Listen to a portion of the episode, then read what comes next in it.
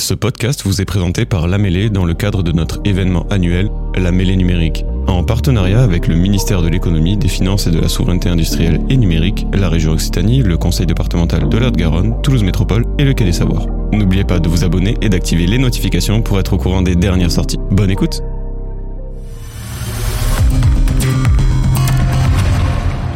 Bonjour à tous, enchanté euh, et ravi euh, d'être avec vous pour euh, cette table ronde, le numérique au service de l'eau, point d'interrogation.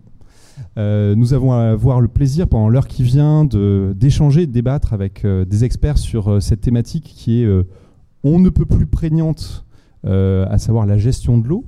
de manière générale, je ne vais pas enfoncer des portes ouvertes sur le fait que la pression sur l'eau est, devenue euh, on ne peut plus euh, criante. Euh, les enjeux de l'eau au sens large, même s'ils sont là depuis très longtemps, est devenu un vrai sujet du quotidien pour, l'ensemble des Français, pas que d'ailleurs. et donc, ce qu'on va essayer d'explorer ensemble pendant l'heure qui vient, c'est le numérique.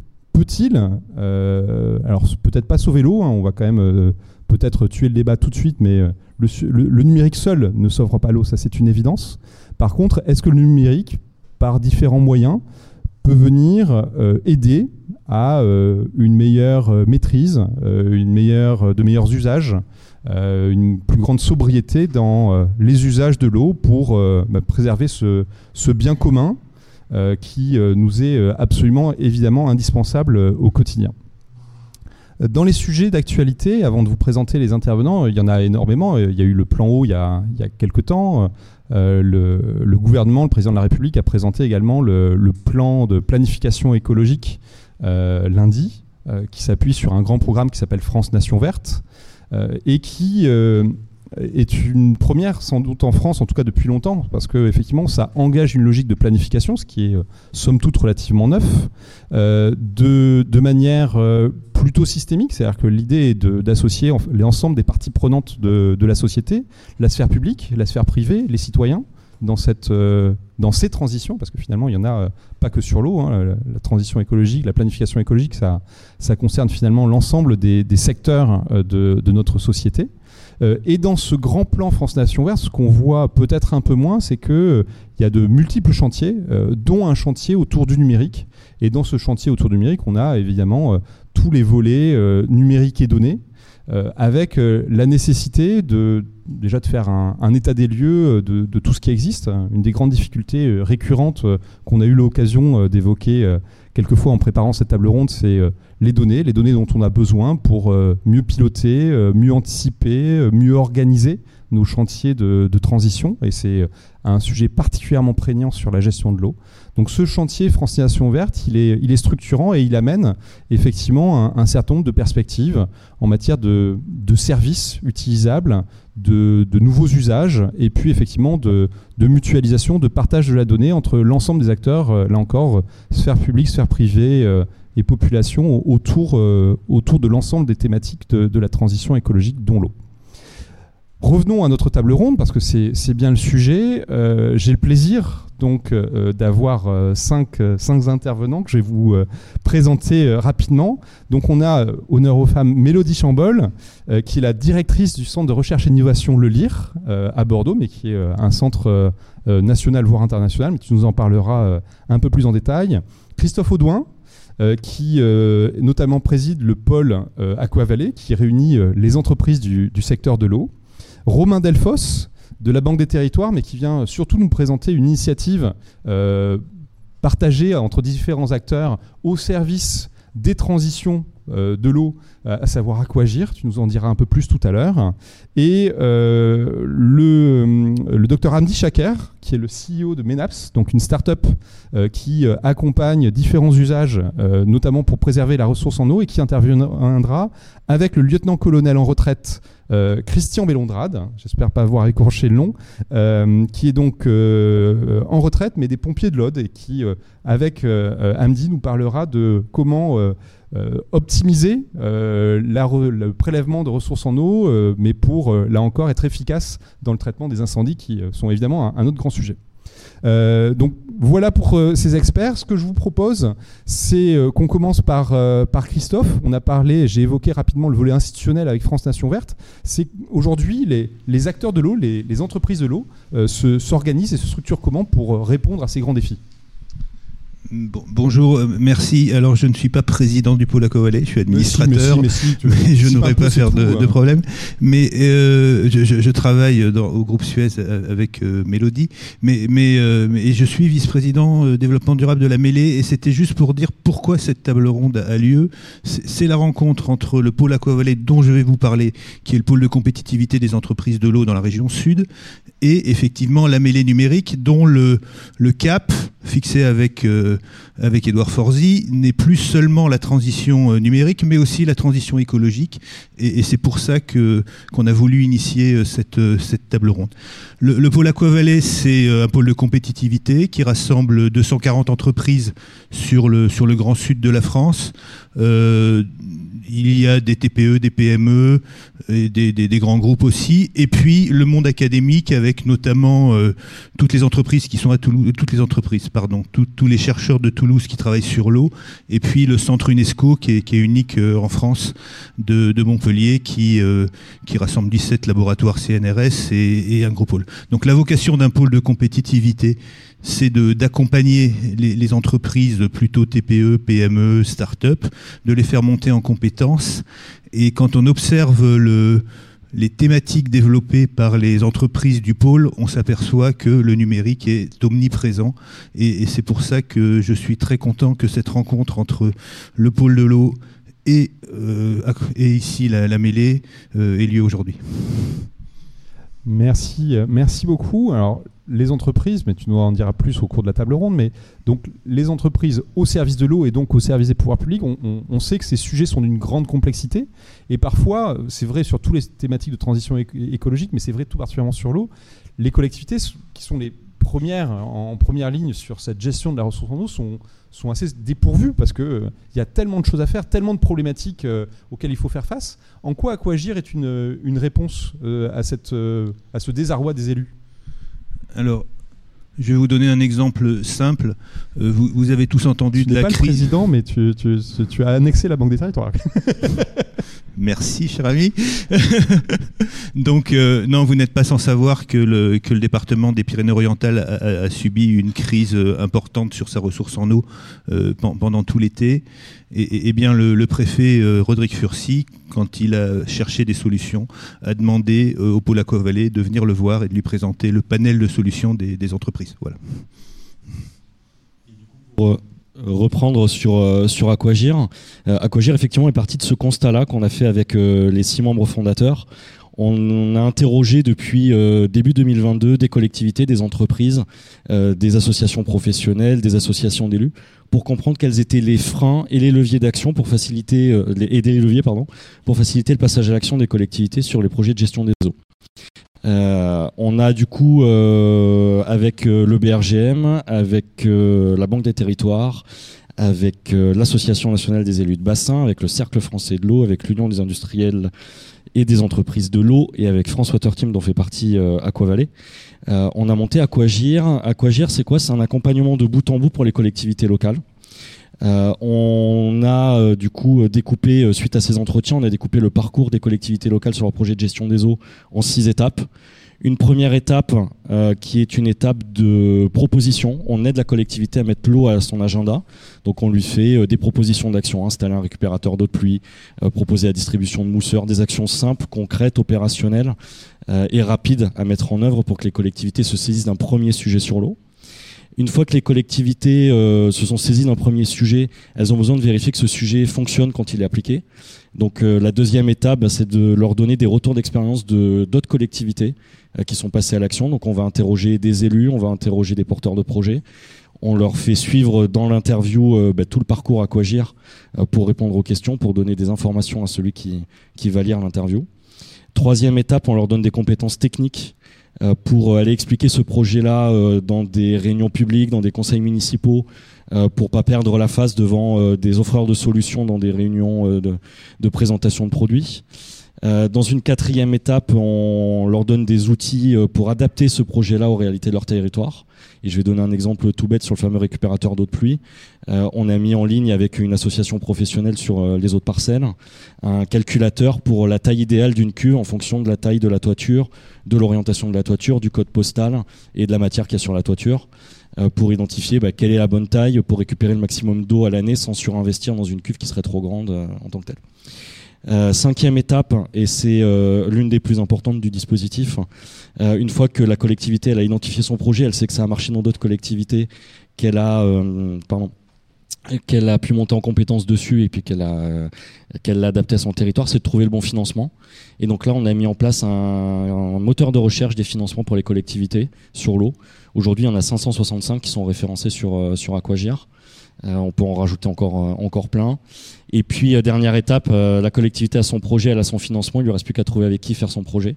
Et donc là, il y a une place de marché où tous les industriels, tous les apporteurs de solutions, qu'ils soient publics ou privés, peuvent venir s'inscrire et décrire leurs offres à destination des collectivités.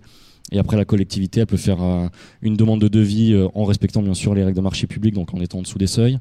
Euh, ou alors euh, elle peut faire une demande de sourcing opérationnel, donc en amont d'un appel d'offres, euh, ou alors elle peut directement aller sur le site ou appeler l'entreprise en question. Et donc l'idée, c'est que tous les gens qui s'inscrivent sur Aquagir puissent contribuer à l'intégralité du parcours. Donc une entreprise ou une collectivité qui s'inscrit dans la place de marché dans la dernière étape peut également apporter des propositions, des retours d'expérience, des contenus pédagogiques tout au long du parcours. C'est hyper intéressant et j'imagine que effectivement ça répond à. Alors ça pourrait être valable sur d'autres thématiques que l'eau d'ailleurs, mais ça répond euh, à, la problématique de beaucoup de, structures qui n'ont euh, pas toujours l'ingénierie en interne pour, euh, pour mener à bien ces projets. est-ce que ça vient pas, est-ce que ça, ça fait pas grincer les dents les, bureaux d'études qui vivent un peu de ça quand même aussi. Alors la, réponse est double. La première c'est que donc cet accompagnement il est à la fois donc il est digital, c'est là où le numérique peut être au service de l'eau. Euh, il est aussi humain et donc on a une petite plateforme euh, qu'on peut contacter à n'importe quel endroit du site. Où on peut demander à être rappelé par euh, Aquagir pour être accompagné sur son projet de gestion des eaux. Et on répond à des questions de premier niveau uniquement. C'est-à-dire qu'on est là pour aider la collectivité à passer à l'action, on n'est pas là pour lui faire son projet, et on n'est pas là pour remplacer les bureaux d'études. Donc on va collecter euh, la question de la collectivité, euh, question de premier niveau, et on va revenir vers le collectif. Et le collectif, c'est les membres fondateurs, c'est aussi euh, les, les, bureaux d'études qui sont inscrits sur la place de marché. Et ces bureaux d'études vont avoir la possibilité de répondre à la question de la collectivité, sans savoir quelle est la collectivité. Aquagir va renvoyer la réponse que les bureaux d'études ont pu faire à la, à la question qui avait été posée, avec la mention de quel est le bureau d'études qui a répondu.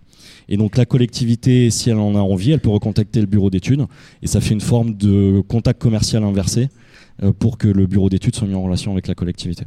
D'accord, donc en, fait, ce en sous-jacent, ce que tu dis, c'est qu'il y a une forme de, traitement de l'information par Aquagir, mais euh, ce n'est pas une plateforme commerciale malgré tout, c'est vraiment une place de marché, donc il n'y a, pas de, risque de, réutilisation des données collectées des, euh, par, des tiers privés. Euh. Non, et c'est tout le but d'Aquagir, et c'est pour ça qu'on est un collectif d'acteurs publics et privés autour d'Aquagir, c'est le côté neutre de tous les services qu'on apporte.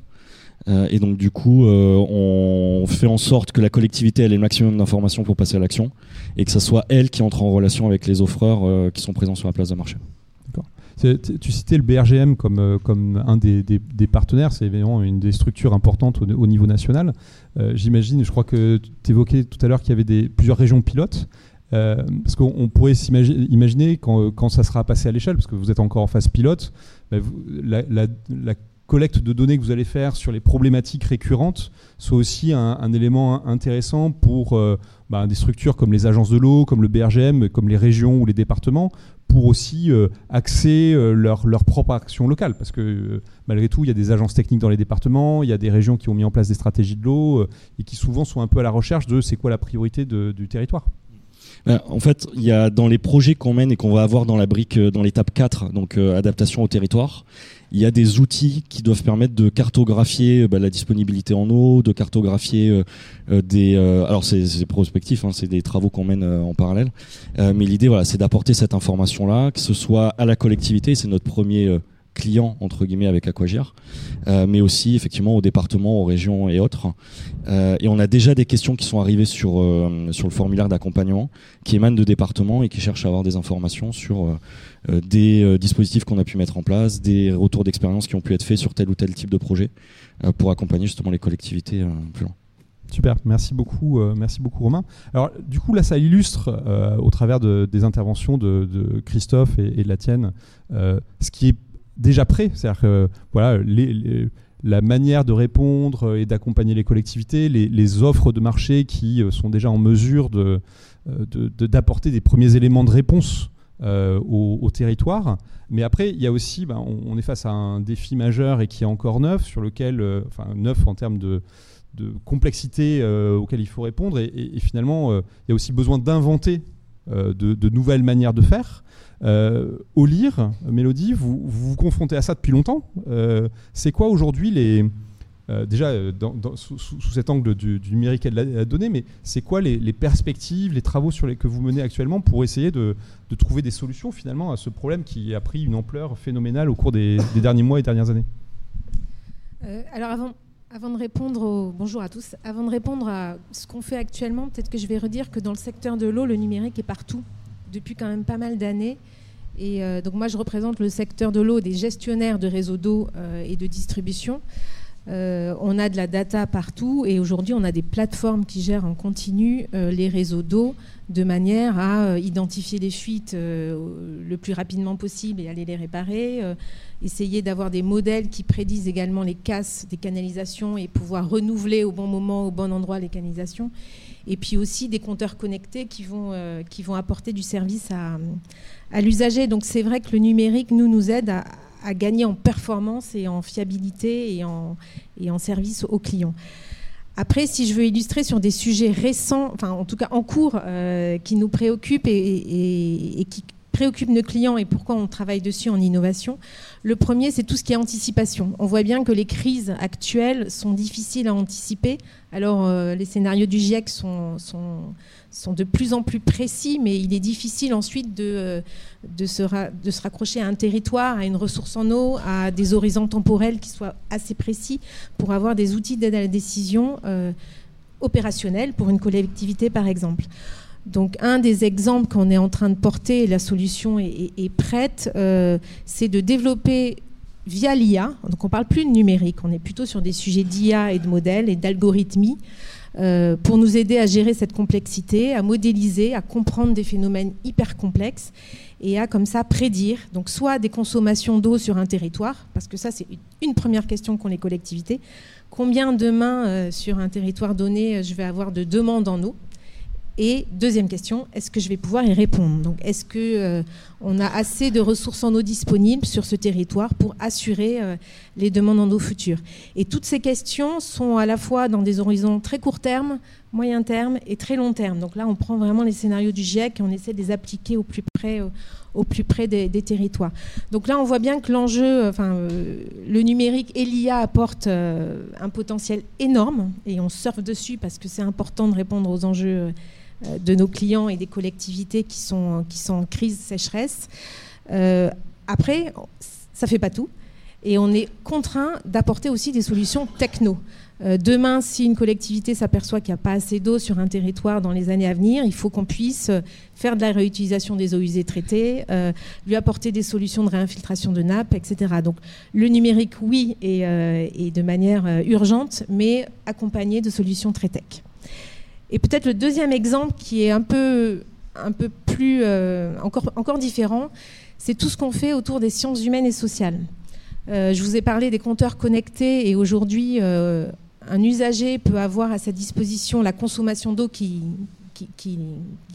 tout ce qu'il consomme et pouvoir avoir un suivi, une évolution, une alerte fuite et comme ça avoir un vrai outil qui lui permet de piloter sa consommation et surtout piloter sa sobriété. En revanche, ces outils-là, ils sont merveilleux et ils nous permettent de, vraiment d'analyser les consommations au, plus, fin. Mais s'ils ne sont pas accompagnés de compréhension de quel est l'usage, qu'est-ce qu'il y a derrière un compteur d'eau, quel est le foyer, est-ce que c'est deux personnes, quatre personnes, est-ce qu'il y a un habitat avec un jardin, une piscine, Euh, vous voyez bien que tout ça est très hétérogène, tout ça est lié euh, au foyer, à, nous, nous tous, à notre rapport à l'eau, à notre conception de, l'écologie et de la transition hydrique, et qu'il nous faut accompagner ces outils numériques euh, géniaux par des sciences humaines et sociales, de l'économie comportementale, c'est la science hein, qu'il y a derrière en termes d'expertise, pour faire en sorte qu'il y ait une adoption des outils et que ça dure dans la durée et que ces gestes et ces éco-gestes durent et qu'on soit vraiment sur de la transition hydrique euh, durable. Voilà, donc vraiment. Et, aujourd'hui, c'est au, stade de la recherche où ça commence à s'appliquer dans des expérimentations concrètes euh C'est concret. C'est euh, si je prends un exemple à Brive où on a un contrat de performance, donc c'est le premier contrat de sobriété hydrique en France. On doit réduire de plus de 20% les consommations d'eau sur ce territoire. Donc c'est une collectivité extrêmement euh, qui a voulu s'engager sur cette thématique. Euh, on les accompagne par toutes nos solutions numériques, mais on les accompagne aussi et de manière aussi forte avec des solutions comportementales, donc euh, d'économie comportementale, de, communication incitative, de nudge, d'accompagnement des usagers, pour les aider à comprendre où, on en est, quel est le problème et où est-ce qu'il faut aller, où, où, sont les solutions. Et il y en a en fait des solutions. Et là, quand tu évoques comportemental, on, pense euh, particulier. Hein, c'est un peu la, la, maille que tu évoquais avec euh, le foyer, la maison, le jardin, etc. Après, on sait que dans les, les usages concurrents autour de l'eau, euh, il y, a, y, a des débats, effectivement. Alors, on a vu quelques collectivités annoncer qu'elles ne délivreraient plus de, permis de construire euh, parce que ne sachant plus si euh, elles auraient la capacité à euh, alimenter en eau les, futures maisons et même les maisons déjà, déjà construites. On a vu des débats sur certaines collectivités qui ont soit continué à accepter des prélèvements par des grandes entreprises de l'eau. il y a une autre qui a fait débat parce qu'elle a interdit, je crois, à Coca-Cola de prélever sur, sa, nappe phréatique. On a vu aussi les débats cet été euh, alors sur un autre usage, mais effectivement sur un data center en Uruguay euh, qui fait éminemment débat euh, dans sa construction par un GAFAM qu'on ne citera pas parce que bah, la population, elle, se retrouve avec de l'eau non potable à boire. Aujourd'hui, sur ces sujets-là, vous intervenez aussi, vous, commencez à être interrogé sur, bah, entre différents usages de l'eau, lequel privilégier, dans quel contexte, en fonction de telle situation, est-ce qu'il faut plutôt couper euh, les agriculteurs ou couper les entreprises? Enfin, ça fait partie, j'imagine, des débats aussi qui commencent à, monter en puissance. Ça fait partie des débats euh, en crise sécheresse, oui, mais euh, alors nous, on est très cantonnés au petit cycle de l'eau, hein, donc on sort complètement de notre domaine d'intervention. En revanche, il est certain que la ressource, elle est, elle, est, elle est, elle est multiple, elle est pour tous les usages et il faut absolument qu'on arrive à tous la partager. Donc c'est des sciences c'est de la gouvernance, c'est de la gestion de conflits d'usage qui vont arriver et qu'il va falloir qu'on arrive à tous gérer collectivement euh, lors de ces crises de sécheresse. Et peut-être que si on revient au numérique, moi je crois aussi au partage de données et au fait que des plateformes euh, qui demain auront euh, justement une capacité à prédire de manière beaucoup plus globale, avec des usages divers, la disponibilité des ressources, euh, ça, c'est des outils euh, incroyables qui pourraient aider à, gérer ces conflits. Christophe? Justement pour, euh, pour, compléter ce que, ce que dit Mélodie, et avec le colonel tout à l'heure en, préparant, quand on arrive, le, la problématique à laquelle on fait face, c'est les usages, on est bien d'accord Au lieu d'aller chercher de nouvelles ressources, on voit les usages et on partage. Et si on veut partager de façon efficace, la première chose à faire, c'est de mesurer et donc, euh, quand on mesure, évidemment, il y a de, il y a de la technologie, etc. Et un, un, angle sur lequel on doit progresser, c'est ça, c'est mesurer euh, quelle est la ressource. juste un petit euh, un, cas local. Donc on a, euh, vous êtes passé près de la Garonne. Dans la Garonne, aujourd'hui je sais pas, mais il y a un mois, 60% de l'eau qui était dans la Garonne, c'était pas de l'eau de la Garonne, c'était l'eau des barrages pyrénéens réenvoyée dans la Garonne. Et donc quand on discute avec le, le directeur d'EDF, il me dit ben moi j'ai un vrai problème. mon eau des barrages, est-ce que je l'envoie dans la Garonne, est-ce que je l'envoie pour les agriculteurs Est-ce que je l'envoie pour euh, refroidir la centrale nucléaire?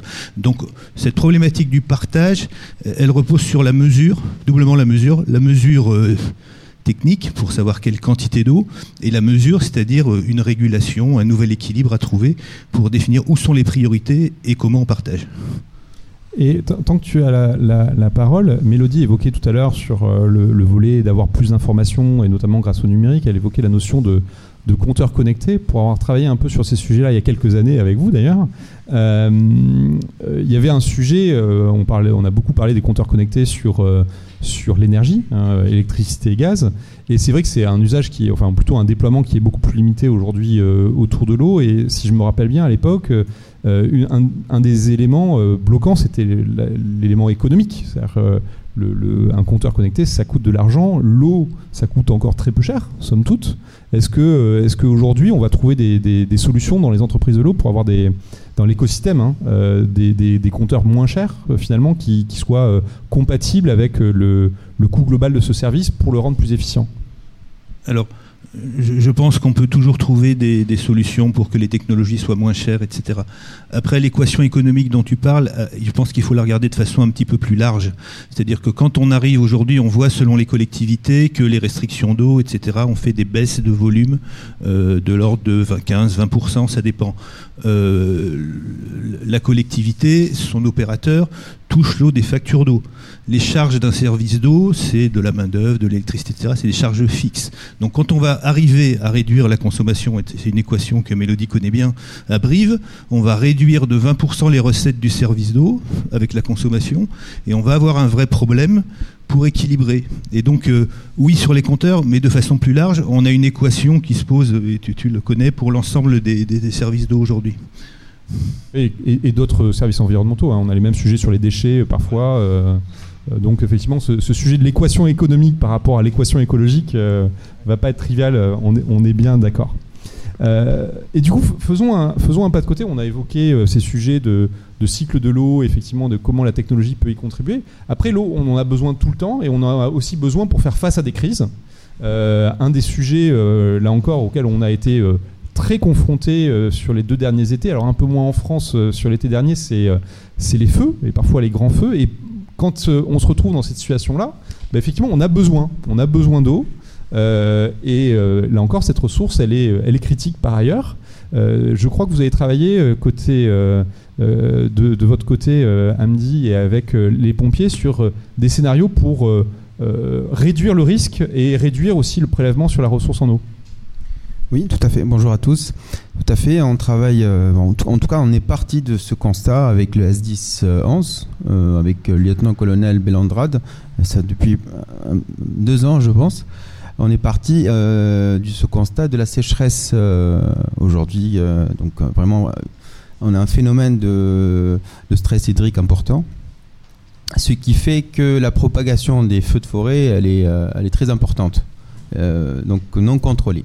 Donc on est parti sur une, conception d'un dispositif IA, numérique, connectivité, beaucoup de choses dedans, afin d'aller dans la direction de l'anticipation, de la prédiction. Nous, on était très ambitieux au début, on voulait prédire, mais en tout cas, si on arrive à anticiper les feux de forêt, euh, ça nous permettrait déjà d'aider beaucoup nos, euh, nos soldats du feu et la conséquence directe, c'est qu'on va réduire en fait les consommations d'eau qui seront utilisées. Je laisserai tout à l'heure Christian en parler. Donc c'est quoi ce dispositif hein? Depuis deux ans, euh, on a conçu, on a travaillé avec euh, les sapeurs-pompiers.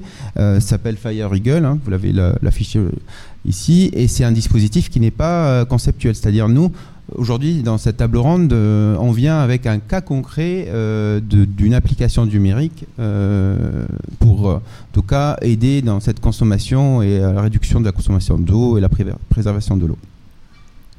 Euh, ce Fire Eagle, c'est un drone. Le, drone a pris un vecteur parce qu'on avait des challenges euh, des sapeurs-pompiers. Ils avaient trois challenges principaux. Le premier, c'est qu'il fallait détecter des feux de forêt en moins de 5 minutes. Deuxième challenge, il fallait que leurs leur, euh, gars soient sur le terrain, donc à partir de, là, en moins de 10 minutes. Euh, je, le laisserai Christian en parler, mais après, après 10 minutes, c'est presque c'est perdu. Et le troisième challenge, c'est qu'on doit surveiller beaucoup de surface. Donc pour ça, on, avait, on est parti sur euh, euh, un dispositif donc IA qui est sur des drones, parce que les drones, ils ont cette capacité d'aller très vite et, ils n'ont pas d'obstacle. qui survolent les forêts. C'est quoi ce dispositif? Un, euh, déjà, on est parti donc des les sapeurs-pompiers euh, avec ce phénomène hein, de, plusieurs. On, voit la fréquence des feux de forêt. Donc déjà, ils avaient des, euh, des moyens humains limités. Donc on n'allait pas leur proposer des dispositifs qui nécessitent des humains derrière. C'est pour ça qu'on est parti aussi avec l'IA sur un des drones autonomes. Donc le, drone, bien sûr, on, donne aux sapeurs-pompiers une application, c'est un centre de contrôle. C'est eux qui vont définir la mission de ce drone. Le drone va partir de façon complètement autonome. Et c'est pas un seul drone, c'est plusieurs drones qui vont connecter entre eux. Et ils vont euh, réaliser leur mission. Leur mission, c'est de surveiller de la façon la plus efficace possible en évitant les, obstacles, euh, les arbres, les oiseaux, etc. Et revenir avec, bien sûr, ils vont pas tomber au milieu de mission, donc créer un feu de forêt. et donc, ils vont revenir à leur, à leur base. On va les doter d'un deuxième dispositif qui est plusieurs IA afin de détecter euh, la fumée du feu. Ben, bien sûr, avec, euh, on, a des, on a des systèmes embarqués qui sont sur le drone, avec des caméras thermiques par exemple, pour détecter des, euh, des, hotspots, euh, des, des, endroits avec beaucoup de, disons, une chaleur anormale, et alerter en temps réel, donc analyser l'IA, analyse en temps réel, toujours euh, en toute autonomie, et on voit s'il y a vraiment une zone à risque, ils envoient cette information, donc les coordonnées GPS, au centre de contrôle qui sont alertés pour, ils ont, en fait, ils sont, ils sont pas obligés d'être à côté, disons, de, Carcassonne. nous, on avait fait l'expérimentation euh, sur Lézignan, qui, a une soixantaine de kilomètres ou plus. Donc de Carcassonne, ils pouvaient prendre la main sur le drone en cas d'alerte et voir, donc euh, téléguider le, drone à distance et voir si c'est vraiment euh, il y a un, début d'incendie ou de feu de forêt ou pas. Et donc, qu'est-ce qu'on gagne dans ce cas-là? Et c'est quoi le lien avec, l'eau? Déjà, aujourd'hui, ben, c'est un phénomène qui va déjà les aider euh, à, avoir les informations pertinentes pour pouvoir mettre le dispositif euh, adéquat. Euh, mais surtout, et là je vais passer la main, j'espère que c'était clair pour le, dispositif, en, en, termes d'impact sur en tout cas l'économie d'eau, je, laisserai la main à, Christian qui va en parler. Oui, merci. ouais, dans les, pompiers, dans, comme cas pratique, un petit peu dans ce débat sur, sur l'eau et, et sur l'utilisation du numérique ou de l'intelligence artificielle. Euh, dans notre activité, le feu, le feu, que ce soit le feu de forêt, feu de industriel ou feu d'habitation, c'est 10% de notre activité. Euh, il y a 30-40 ans, c'était notre cœur de métier, c'était 80%. Donc sur ce qui reste, euh, et la minoration est liée à toutes les activités de, prévention qui ont été mises, en place par les pouvoirs publics. sur ce qui reste, ben, pour éteindre le feu, il nous faut de l'eau. Euh, par rapport à ça, euh, deux, problématiques ou deux façons de, voir les choses. Euh, ne rien faire et utiliser, continuer à utiliser les réseaux tels qu'ils sont, en sachant qu'on travaille aujourd'hui à, plus de 90% sur les réseaux maillés qu'on appelle de défense extérieure contre les, incendies, qui sont les réseaux que vous avez devant la porte avec les poteaux rouges ou les, bornes d'incendie rouges, mais qui sont des réseaux maillés d'eau potable. Et la deuxième solution, c'est de se poser la question est-ce que c'est raisonnable aujourd'hui, par rapport à la rareté de l'eau, de continuer à travailler comme ça? Et ça fait quelques années qu'on essaye de diversifier euh, les, sources d'approvisionnement pour euh, les eaux d'extinction. Pour diversifier les, sources, il y a une réflexion sur la qualité de, l'eau, où là où on va pouvoir aller la trouver, et puis sur la maîtrise de la donnée, la maîtrise de, l'information sur euh, les endroits où est-ce qu'on va pouvoir s'approvisionner en quantité nécessaire. Donc, ce qui veut dire que par rapport à la diversification de, des eaux d'extinction, euh, donc je mets à part tout ce qui est euh, utilisation par les avions bombardiers d'eau amphibies euh, de ce qui est maritime. Tout le reste, hein, ben, il faut que sur les territoires, on s'organise, on réfléchisse. Donc il y a une première, un premier axe de réflexion sur les points d'eau existants. Donc est-ce qu'ils sont adaptés ou pas et comment on peut les modifier?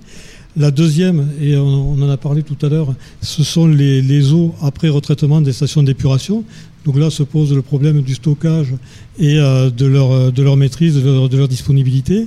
Et ensuite, ben, comment on peut travailler avec le monde agricole pour diversifier ou se coordonner avec eux lorsqu'ils font des retenues, collinaires ou autres. Par rapport à ça, la donnée ou la connaissance de, ces éléments, ben, à un moment donné, il faut qu'il y ait un partage des données, un partage informatique euh, et une analyse euh, par l'informatique ou par l'intelligence artificielle de cette donnée. La, première qui est basique pour moi, c'est euh, lorsqu'on on doit faire tous les ans le contrôle, et il est obligatoire, des poteaux incendies, donc c'est à la responsabilité des maires aujourd'hui, ben, tous les ans il faut ouvrir les poteaux à gueule B pour mesurer la pression de le débit, ce qui veut dire qu'on perd de l'eau. Euh, alors c'est euh, une goutte d'eau dans la consommation d'eau actuelle. Par contre, euh, on sait, et on a travaillé avec quelques sociétés gestionnaires des eaux, on peut obtenir ces données-là aujourd'hui par modélisation informatique et c'est fiable à charge pour la société de nous prévenir de la disponibilité du réseau ou de l'indisponibilité du réseau. Donc c'est vraiment des, choses qu'on a mis en place dans le département de l'Aude à quelques endroits euh, et, c'est fiable. Et aujourd'hui, il faudrait peut-être le, généraliser, le partager, euh, parce que ça sera aussi, même si c'est une microéconomie, une économie, et puis c'est une question d'état d'esprit. Euh, la deuxième, c'est la connaissance globale de la ressource. Aujourd'hui, on s'aperçoit que dans chaque département, il y a plusieurs institutions qui possèdent des informations. Et lorsqu'on se retrouve en réunion préfectorale, on s'aperçoit qu'il n'y a pas d'agrégat de ces informations-là. Donc peut-être qu'à un moment, au moyen de, au-delà de, l'informatique et de, la numérisation, pense que l'intelligence artificielle, elle est faite pour ça aussi, pour mettre en commun, analyser et redonner aux, décideurs ou aux gestionnaires une part d'information à charge pour eux de prendre les bonnes décisions. Donc aujourd'hui, on est un petit peu sur ce, dialogue-là, sur cette recherche de, solutions euh, pour que euh, les eaux d'extinction pèsent au moins euh, dans, la, gestion des eaux de l'eau potable. Un véhicule incendie, c'est 4000 litres. Sur un feu de forêt, vous avez fréquemment entre, si, c'est un feu qui dépasse 100 hectares, plus, de, plus de 60 véhicules qu'il faudrait alimenter une fois, deux fois, trois fois, quatre fois. Donc dans les Pyrénées-Orientales cet été, je sais qu'ils sont allés rechercher tout un tas de points d'eau brute en dehors des réseaux et c'était important. Ça a marché, mais ça demande une grosse investigation. Et là-dessus, le drone peut être aussi une, des solutions. C'est-à-dire qu'au-delà de euh, la surveillance par rapport au départ de feu, par rapport à l'évolution du feu, ben, ça peut être aussi euh, une, utilisation pour vérifier la, ressource en temps réel. Et je pense que euh, aujourd'hui, on n'est pas arrivé au bout encore de, tout ce qu'on peut faire avec les outils numériques et l'intelligence artificielle sur ce point-là. Merci beaucoup, colonel. Euh, différents points de vue, donc euh, très différents les uns des autres et très complémentaires. Merci, euh, merci beaucoup. J'ai plein de questions qui me viennent, mais on, va essayer de donner la parole à la salle. Est-ce qu'il y a des questions dans la salle? Alors merci pour ces deux questions. Donc une question décret 835 pour les experts. donc là, je, on va. Est-ce qu'il y a un expert du décret 835 Christophe? Oui pas directement sur le décret, mais il y, a un sujet, d'ailleurs, c'est un sujet d'Aquavalé sur lequel Aquavalé s'est battu depuis une dizaine d'années. C'est-à-dire qu'on parle effectivement de différentes qualités d'eau. Donc euh, la réutilisation des eaux usées, c'est une nouvelle forme d'eau. Il y a aussi l'eau grise, qui est l'eau qui est à l'intérieur de maison, qui c'est les douches, c'est la cuisine. Et euh, en fait, il y a un débat, et là, il y a un sujet réglementaire. En fait, la technologie, c'est n'est pas tout. Il y a la réglementation, et il y a un débat depuis des années avec le ministère entre le ministère de la santé et le ministère de l'écologie le, ministère de la Santé veut rester très prudent, principe de précaution. Donc, par exemple, aujourd'hui, alors j'ai pas tout à fait le détail de la dernière réglementation, mais les chasses d'eau, c'est à peu près 30% de la consommation euh, d'une maison. Euh, on peut imaginer un dispositif d'eau grise, donc euh, douche au, dévier, pour, pour remplacer l'eau des chasses d'eau. Juste qu'aujourd'hui, la, la, réglementation ne le permettait pas et j'ai pas vu le décret, mais ce qui était en route ne le permettait pas non plus. Donc voilà, il y a un contexte réglementaire qui vient aussi réguler tout ça.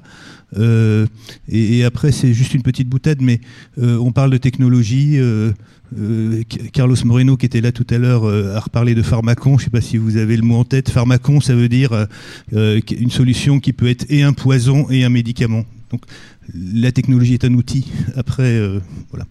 Mais la, question est bonne et Toignard, je comptais bien qu'on l'aborde dans, cette euh, deuxième partie. C'est qu'effectivement, euh, le numérique euh, est parfois une solution. c'est aussi un mal en lui-même. Hein. J'évoquais le cas du data center en Uruguay, mais finalement, le, sujet de la consommation de l'IA, la consommation, on a beaucoup fantasmé sur les NFT, les jumeaux numériques, les environnements virtuels immersifs au cours des deux, trois dernières années. donc, évidemment, le numérique a euh, des impacts écologiques et euh, pas que sur l'eau. Euh, j'imagine, mais peut-être que certains d'entre vous pourront en parler, on parle aussi de numérique responsable. Il y a une loi en matière de numérique responsable en France, et au-delà de la loi, il y a beaucoup d'acteurs qui sont engagés sur comment euh, réduire les impacts du numérique euh, au, sens large. Euh, est-ce que ce sont des, axes, bah, par exemple côté, côté LIR, dans la manière dont vous produisez vos algorithmes et votre recherche, et puis côté Aquavalé sur les entreprises du secteur de l'eau? Je vous rejoins, hein, c'est des sujets assez complexes parce que le numérique, on en a besoin et pour autant, il faut qu'on, surtout quand on travaille dans l'environnement, qu'on fasse attention à l'impact qu'il va produire si demain euh, il, est, partout. Donc sur le premier sujet RGPD, euh, on est extrêmement contraint par la RGPD. Je dis contraint parce que nous, on mène des expérimentations et même dans le cadre d'une expérimentation, le RGPD euh, vaut et il faut qu'on respecte exactement ce qui est inscrit, malgré euh, le fait que les usagers soient OK avec l'expérimentation. Donc ça, c'est extrêmement contraint et ça, cadre vraiment correctement l'usage de ces, de ces données-là. Et sur l'aspect numérique responsable, euh, alors déjà aujourd'hui, dans les cahiers des charges, les collectivités sont très regardantes sur ce qu'elles demandent à, leurs délégataires en termes de numérique responsable et je pense que ça va aller dans ce sens de plus en plus. Et nous, euh, comme on est sur des sujets IA, bien entendu qu'on regarde cet aspect-là. Euh, à la fois pour euh, raccourcir les temps de calcul, on, regarde sur les réseaux de neurones pour essayer vraiment de les rendre les plus légers possibles. Donc ça, ça existe dans les labos, euh, notamment les labos publics avec qui on travaille. Il y, a des gens géniaux qui travaillent sur ça, spécifiquement comment alléger un réseau de neurones. Et je pense que dans les années à venir, ça va, ça va s'accélérer encore parce que on ne pourra de toute façon pas utiliser et faire un usage du numérique que s'il n'est responsable en fait.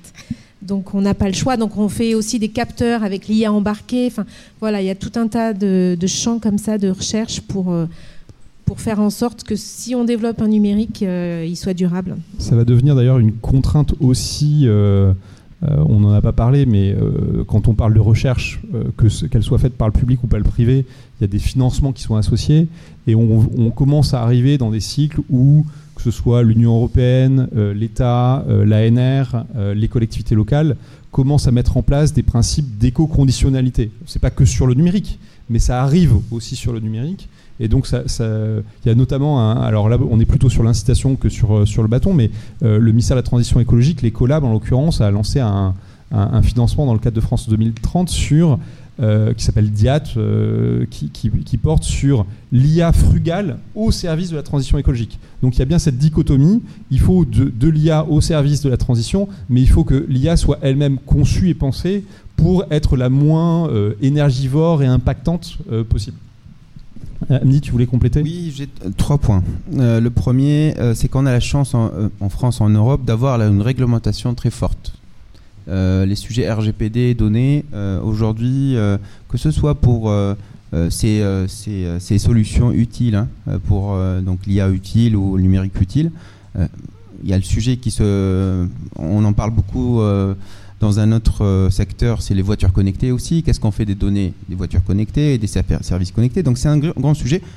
Il y a la réglementation et toute entreprise, MENAPS la première, doit respecter cette réglementation, sinon c'est la fin de l'entreprise. Mais la réglementation, elle vient d'être approuvée. Là, par exemple, les, dans le secteur, tous les, euh, constructeurs automobiles, ils ont un an pour respecter, euh, euh, ils ont un cahier des charges à respecter pour protéger les données, que ce soit pour les, cybersécurités, parce qu'ils doivent les protéger chez eux et en faire bon usage. Euh, le, deuxième point, c'est que euh, il faut être très vigilant, surtout en Europe, de ne pas stopper euh, l'innovation, l'IA, le numérique utile. on a cette force de dire, là aujourd'hui j'entends partout, parce que moi j'interviens beaucoup dans ces sujets, attention à l'IA, il ne faut pas faire, etc., etc. Laissons faire les choses après mettons les règles qu'il faut. C'est-à-dire, par exemple, aujourd'hui, moi je veux être honnête, je vais avoir une réponse honnête, c'est qu'aujourd'hui, ce n'est pas ma priorité de maintenant réfléchir à ce que mon drone euh, utilise le moins d'énergie. Parce qu'il faut qu'il fasse ses preuves, il faut qu'on commence à, le, commercialiser pour le proposer comme une solution française et européenne dans le monde, pour lutter contre les feux de forêt, que eux déjà créent beaucoup de problèmes, l'émission CO2, je ne veux pas vous faire la liste. Par la suite, quand ce dispositif va être utilisé, là on va réfléchir et on, a des moyens. C'est-à-dire euh, les data centers, je vais choisir mes data centers dans des pays froids par exemple. Je vais choisir euh, des, data centers qui utilisent l'énergie verte, etc., etc. Mais là, pour être honnête, l'objectif, c'est de réussir cette transformation numérique. Vous parliez d'interconnexion et d'interdépendance. Au final, euh, des réseaux, euh, réseau d'eau, réseau d'énergie, euh, réseau, réseau de télécommunications, et le fait qu'il puisse y avoir finalement un mécanisme de, cascade qui fasse que ben, l'effondrement d'un des réseaux entraîne l'effondrement de l'ensemble des réseaux. et donc voilà, la question c'est est-ce que, ces, complexités d'interdépendance et de risques systémiques finalement sont prises en compte par ben, les acteurs potentiellement de la recherche et des entreprises du secteur? La, première interconnexion qui, est très importante et qui a été pointée par, euh, par le plan haut du gouvernement, c'est déjà l'interconnexion des réseaux d'eau parce qu'on s'est aperçu qu'il y a eu des centaines de collectivités qui n'avaient plus d'eau, qu'il a fallu alimenter par camion. Et la, couverture, normalement, la, couverture se fait progressivement, mais les réseaux d'eau sont interconnectés entre eux de façon à avoir un secours d'un réseau à l'autre. Ça, c'était mon, point, mon point de côté, mais qui est, réellement vraiment important. Et euh, interconnecter des réseaux, ça veut dire poser des tuyaux. Donc, c'est des investissements qui sont très importants. Première, première chose. Sur ton Et ça, c'est engagé? Oui, le, gouvernement, alors met l'accent, je pourrais, je répète toute la, toute la photo, les financements de la Banque des territoires et les outils de la Banque des territoires sont importants. En tout cas, il y a une volonté politique d'avoir des actions sur ce plan-là. Sur, sur, ton deuxième niveau, qui est en fait l'interconnexion des types de réseaux, etc. Alors il se trouve que j'étais jeudi à, à, Nîmes où on avait euh, une réunion du réseau Aquasureté qui rassemble les services de l'État, gendarmerie, euh, des opérateurs pour euh, gérer la, sûreté et les crises. Et c'était et on a travaillé sur la Coupe du Monde de rugby, et, etc. Et, les Jeux Olympiques. Donc voilà, on travaille, on travaille là-dessus. C'est-à-dire que là, on n'est plus dans le registre de l'opération habituelle. On est dans le registre des, de la sûreté et de l'anticipation des systèmes de crise. Donc ben, on s'entraîne, on apprend, on fait des, on fait des répétitions générales pour, euh, pour que les défaillances ne, soient pas aussi importantes. Quand, on a eu le problème du gaz russe, en fait, on a eu des réunions en, préfecture avec un peu tous les opérateurs. On, a essayé de trouver de façon pragmatique des solutions. On n'a pas eu de rupture d'alimentation en gaz, mais, mais c'est quelque chose sur lequel euh, il faut être vigilant et persévérant. Ceci dit, vous évoquiez le, cas d'une canicule. En fait, c'est vrai dans plein de cas. C'est-à-dire que ça peut être vrai pour une canicule, ça peut être vrai pour une inondation, euh, euh, parce qu'il y a un certain nombre de compteurs d'électricité qui sont relativement posés bas euh, et donc ça fait partie des sujets qui sont aussi identifiés. C'est comment est-ce qu'on sécurise les réseaux d'électricité. c'est sujets qu'on a vus sur des centrales nucléaires qui ont été inondées dans certains cas. Donc ce sujet de la résilience, parce qu'au final ce que vous évoquez, c'est globalement la résilience globale des réseaux. C'est un sujet la qui cybersécurité. Et hein, la cybersécurité, effectivement, tu, as raison de, de, le préciser. C'est des sujets qui sont sans doute encore un peu neufs, encore ça fait longtemps qu'on en, on en parle, qui sont pris en compte sous différents aspects et qui montent en puissance progressivement. Euh, euh, et, qui sont testés à différents niveaux. Euh, moi, j'ai beaucoup travaillé avec la, la métropole d'ailleurs on continue sur différents sujets liés au numérique. Quand il y a eu les grandes inondations il y a deux ans, hein, si je ne dis pas de bêtises, qui avaient inondé la vallée, bah, effectivement il n'y avait plus de connexion physique, c'est-à-dire que les routes étaient coupées, étaient coupées il n'y avait plus de connexion eau, il n'y avait plus de connexion télécom, enfin il n'y avait plus de connexion, il fallait ravitailler les gens par hélicoptère et il fallait effectivement déployer des réseaux de secours. Donc c'est pris en compte, souvent en situation de crise pour, anticiper la suivante. Euh, et de plus en plus de collectivités, pour le coup, mettent en place des, logiques de, centres de, centres de crise et simulent des crises parce que là encore, aussi, cette problématique de résilience, elle ne peut pas être gérée que de manière globale et, euh, euh, holistique. C'est-à-dire que la, la, géographie, l'organisation d'un territoire fait que la manière d'être résilient à une crise ne va pas s'organiser de la même manière. Nice et Bordeaux, c'est pas la même chose.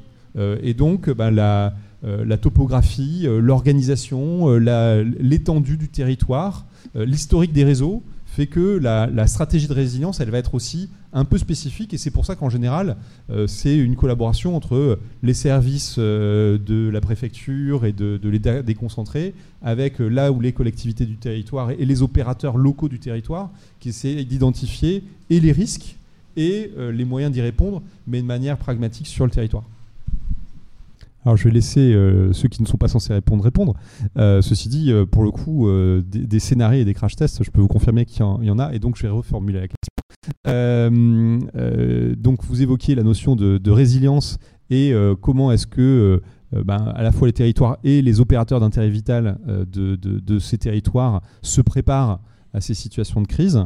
et donc la question c'est effectivement comment, comment est-ce que ça s'organise Est-ce que ça s'organise et comment? Peut-être peut-être quelqu'un qui, qui gère des crises au quotidien Qui. Gérer?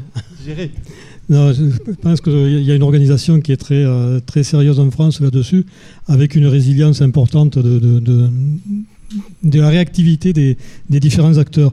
Euh, vous l'évoquiez tout à l'heure, euh, chaque commune doit avoir un plan communal de sauvegarde et qui liste les, toutes les crises possibles au niveau de la commune, et chaque commune doit s'organiser par rapport à ces crises-là. Ça, c'est déjà le premier maillon.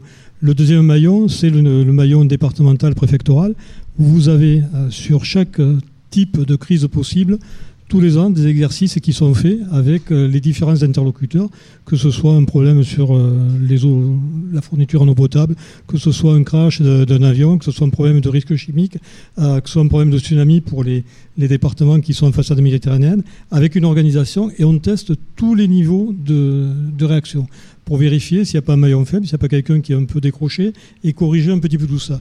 Et puis vous avez après l'échelon zonal et puis surtout la coiffe au niveau, au niveau national, où euh, les plans canicules sont élaborés au niveau national, euh, les plans euh, par rapport aux, difficultés à nous au niveau national, et ça redescend, et tout ça est en principe testé également au niveau des, préfectures de région ou des préfectures départementales, avec des correctifs qui sont amenés, et vous avez par département, par typologie de risque, un plan hors sec pour chaque type de risque.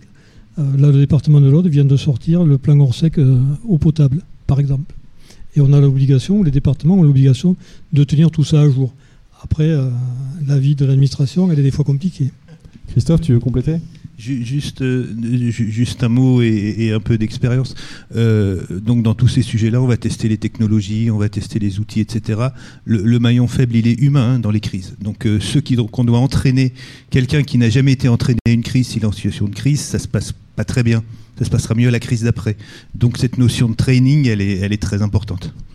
Et je peux peut-être rajouter un point, je te passe la parole Morgan, c'est que euh, moi ce que je vois de nouveau maintenant, en tout cas dans les, clients qu'on accompagne, c'est qu'effectivement euh, les, scénarios de crise sont euh, assez élargis et que le numérique devient un, un, sujet prégnant. C'est-à-dire que évidemment les OIV ont l'obligation d'avoir, et c'est encadré par l'ANSI sur le volet informatique, euh, euh, des, sécurités informatiques bien particulières. Mais ce qu'on voit arriver aussi aujourd'hui maintenant dans ces cellules de crise, c'est que la DSI, la direction numérique, est directement en première ligne parce que effectivement le numérique est euh, un, un, des risques et un des outils euh, majeurs pour essayer euh, de résoudre euh, et de gérer une partie de, la crise, c'est la première chose, et puis effectivement d'anticiper certains risques nouveaux comme le risque, le risque cyber. Et on me dit que nous sommes arrivés au bout du temps réglementaire. Merci à tous. Merci aux, personnes qui ont participé et suivi cette table ronde, qui n'est pas conclusive évidemment, il y a encore beaucoup de choses à dire, mais c'était passionnant. Merci à tous. Cet épisode vous a été proposé par l'Amélie Podcast. Pour plus d'informations sur notre écosystème et nos services, rendez-vous sur notre site internet www.lamêlée.com ou retrouvez-nous sur nos deux lieux, la cantine by et la cantine Toulouse.